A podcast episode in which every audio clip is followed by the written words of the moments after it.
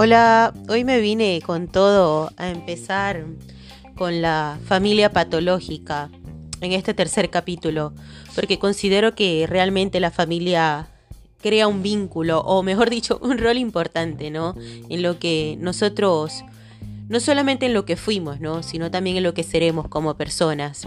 No sé si les ha pasado a ustedes, este, pero les aseguro que algunos se sentirán identificados cuando les digo que siempre imaginamos no parecernos a nuestra madre, no parecernos a nuestro padre, o no parecernos a esa persona que nos cuidó, o a esa persona que fue ausente, y de alguna u otra manera se convierte en uno de nuestros principales miedos, o a veces inclusive nos identificamos en ciertas conductas comportándonos como aquellos que deseamos nunca parecernos.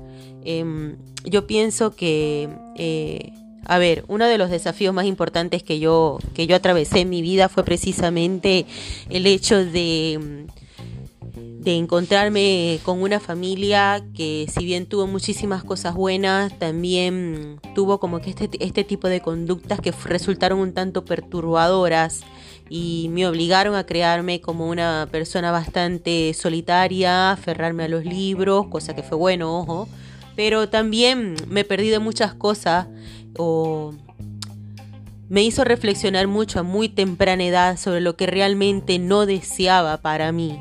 Y, de alguna u otra manera me costó muchísimo encontrarme, siempre creé como una imagen de mí em, acorde a lo que los demás esperaban en el, en dado momento. Y,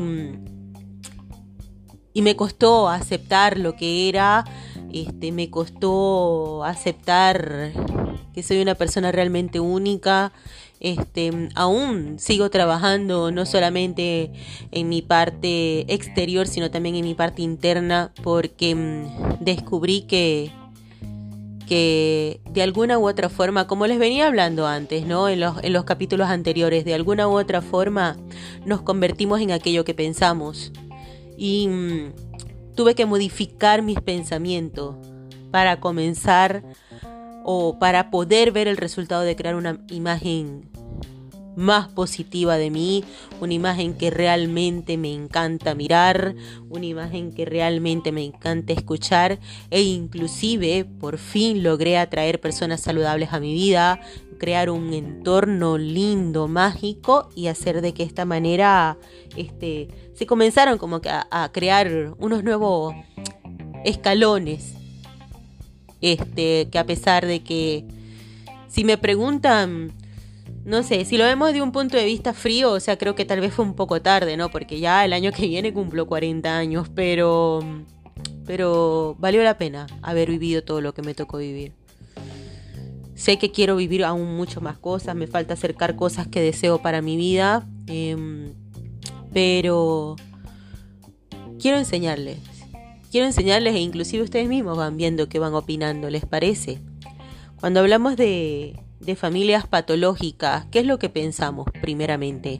Ahorita hay una moda de decirle a lo patológico tóxico, cosa que a, a, mí honestamente me agrada, ¿no? Porque me parece que es una palabra bien acertada con lo que tiene que ver con, con cómo son estas personas. Las personas tóxicas en nuestra familia pueden ser bien sea nuestros padres, pueden ser hermanos, tíos, primos y a veces inclusive una conjugación de todo, ¿no? Este, este tipo de personas regularmente te dicen comentarios. Me hace acordar mucho un profesor que tuve en la universidad que utilizaba un término que le decía mensajes brujos. ¿Qué es un mensaje brujo? Un mensaje brujo es aquello que tiene un doble sentido. Pero no un doble sentido sexual, que quede claro, ¿no? O sea, sino un doble sentido que te hace dudar de ti o, o es como un mensaje disfrazado que te hace creer de que te están diciendo algo positivo cuando realmente te están haciendo sentir desvalorizado.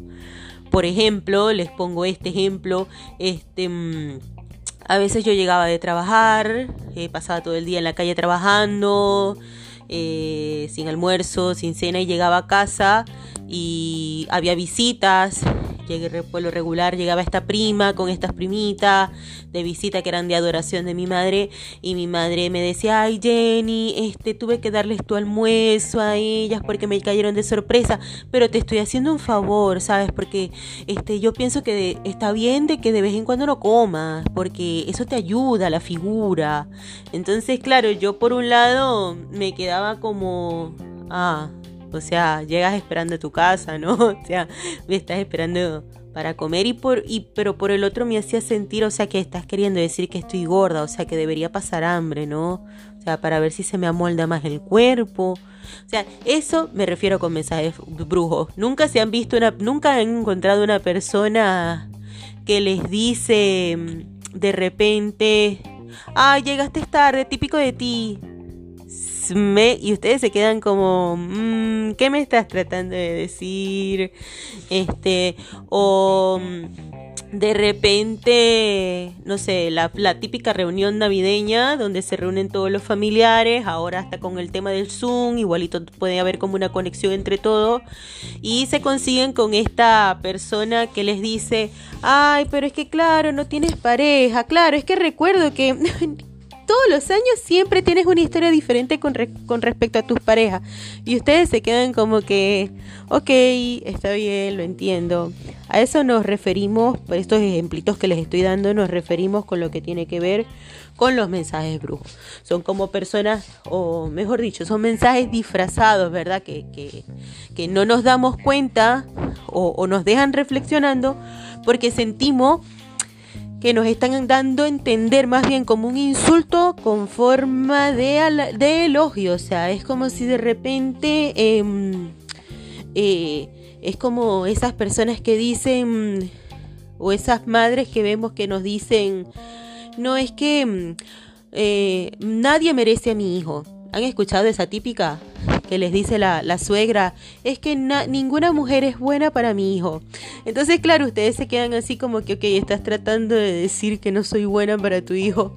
Eso nos referimos, yo creo que ya quedó ahí como que explícito, ¿no? Lo que tiene que ver bien explicadito de lo que tiene que ver un mensaje brujo, como que es como que uno de los indicadores principales de cuando tenemos a una en nuestro entorno a familiares patológicos. Este otra de las comunes eh, o otro de los indicadores más comunes es que regularmente son personas que están emitiendo siempre un juicio de ti o de alguien más. Yo siempre digo que a la gente para hablar del otro lo que le hace falta es una silla para sentarse. Pero hay otra cosa que también nos tenemos que poner a reflexionar, señores. Es que si nosotros estamos ante una mamá, ante una tía, ante un hermano, hermana, primo, prima, que está constantemente hablando de los otros familiares que están ausentes, ¿Qué creen ustedes que ocurrirá cuando ustedes se levanten y vayan al baño o el día que no puedan estar en la reunión? Van a hablar de ustedes, porque nosotras las personas somos una proyección de lo que somos, todo el tiempo. Es decir, em, hay un dicho que dice mi pareja que me gustaba mucho que dice que cuando Juan habla de Pedro, dice más de Juan que de Pedro. Es decir, nosotros no nos damos cuenta, pero nunca le digan a una persona que se describa a sí misma, porque les va a decir cosas proyectadas a través de su autoestima. Ustedes van a ver realmente cómo es una persona es en su actuar del día a día. Si ven que estas personas o estos familiares siempre están hablando de los que están ausentes de manera sobre todo negativa, ojo, entonces también este, tienen que tener como que esa alarma con ese entorno. Porque estas personas regularmente emiten juicios sobre su manera de vestir, em, sus hábitos, sus su hobbies, sus parejas, sus amistades, la carrera que escogieron, la carrera que no escogieron, el país al que decidieron visitar o irse. Este, siempre va a haber como que una opinión. Este juiciosa, ¿no? Cuando digo juiciosa no me refiero a buen trato, no, no, al contrario, como que inquisidora sobre las decisiones que ustedes están tomando. Entonces, este es como que el, uno del el segundo indicador más preponderante en las familias patológicas. Si hablamos de un tercero, este, creo que el tercero sería definitivamente em, la comparación. Creo que es uno de los más dolorosos ¿no? Uno de hechos de los que nos marca más en la infancia, a mí personalmente uno de los indicadores que más me marcó fue este, la comparación. Como por ejemplo, este, mm, recuerdo que cada vez que iba alguien de visita a mi casa, donde había una niña involucrada, este, siempre mi mamá me decía, ay mira Jenny, ella es fulanita, ella sí sabe hablar inglés ya, y apenas tiene 11 años Jenny, ya tú tienes 13, o sea, entonces era como que mm, eh, una manera, por favor, te diga, si lo vemos hoy en día que somos adultos, me pongo a pensar a veces, ok, pero tenía 13 años, o sea, tenías que, hacerme el curso vos, ¿no me entiendes? Comprármelo vos, pagármelo vos, llevarme vos. O sea, pero no, no hay ese razonamiento reflexivo en el entorno, sino que siempre es como una comparación a la baja. Vamos a ponerlo así. Hay un, siempre hay alguien que está un nivel por encima de nosotros. Si ustedes se están graduando de la universidad, entonces les van a les van a decir, ay, mira, ahora te falta porque fulanita ya tiene dos posgrados y fulanita se casó con el señor que es el dueño de la cadena de tiendas X, o sea, em, o les van a, dar este, por así decirlo, si ustedes adelgazaron dos kilos, le van a decir, ah, pero fulano al que adelgazó cinco, o, o se hizo el bypass, o sea, eh, siempre va a haber como que, van a notar en el ambiente que siempre hay como una comparación a la baja hacia ustedes. ¿Por qué a la baja? Porque siempre queda como que entre líneas entre ustedes una duda de que, de que no saben si es que se están desvalorizando. Y de hecho, no sé si les, si, si, espero que no, pero las personas que estén escuchando esto regularmente se van a sentir identificadas porque por eso buscan este tipo de podcast. Este, pero no sé si a ustedes les ha pasado que se han reunido y están tenido, han tenido este tipo de reuniones familiares o están este tiempo en casa el, la hora de la cena, y más bien se sienten como, quedan como con, sin energía, como que si, por así decirlo, como que si más bien se sintiesen un poco desvalidos, ¿saben? No, no, entienden exactamente porque no se les está diciendo de manera directa. Está ocurriendo todas estas eventualidades, toda esta serie de palabras a su alrededor, el hecho de, y el hecho es de que ustedes comienzan como a sentirse en duda se pusieron aquella ropa que les gustaba tanto y de repente no se sienten tan cómodos con lo que llevaban puesto. Eh, se sentían súper orgullosos porque habían adelgazado 5 kilos y de repente sienten que como que no valió tanto la pena. Y mm, así puede suceder como que, no sé, se sienten súper emocionados porque llevaron a su pareja a presentar y de repente dicen, ok, no, tal vez no debía haberla traído o haberlo traído, ¿no? O cualquiera que sea el caso hoy en día. Entonces, este, estos son como, por así decirlo, los tres indicadores más em, preponderantes, ¿no? Como que más salen a la luz cuando comenzamos a identificar parejas patológicas. Yo quiero este, que quede claro que que el motivo de, que yo haga este tipo de reflexiones no, no quiero que se sientan como que esto es una vía de escape para quejarse, no. Al contrario, quiero enseñarles cómo, cómo podemos sanar sin necesidad de romper los vínculos con este tipo de personas.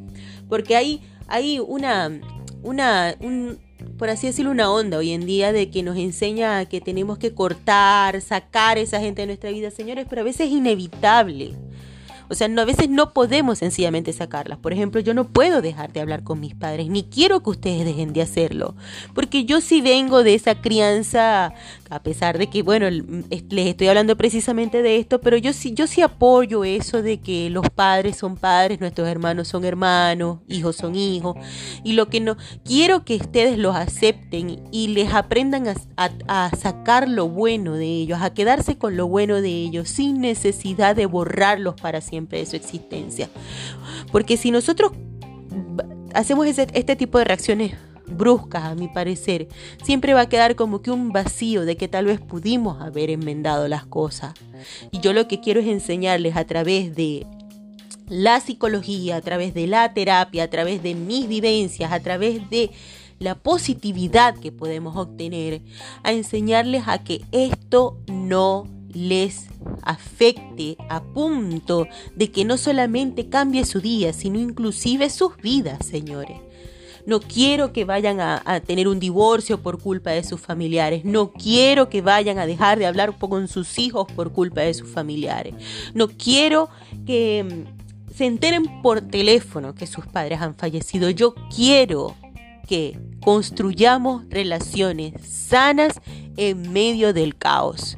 Y quiero que ustedes sigan surgiendo como personas que se, que se propongan metas riquísimas, divinas, ¿saben? Que, las hagan, que los hagan sentir realmente estables sin necesidad de que sientan que tenemos que cortar bruscamente aquellas cosas que creemos que no nos hacen sentir bien, porque de alguna u otra manera siguen siendo nuestros familiares, van a ser nuestros hijos, van a ser las personas que se criaron con nosotros, pero ustedes aún así pueden ser exitosos.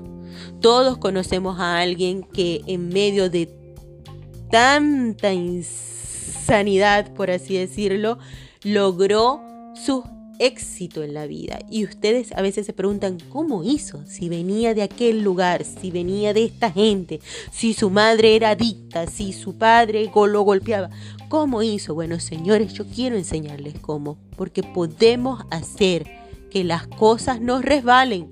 Si es posible que, como decía una amiga, nos bañemos de peltre y hagamos que la vida de nosotros sea realmente lo que nosotros queremos.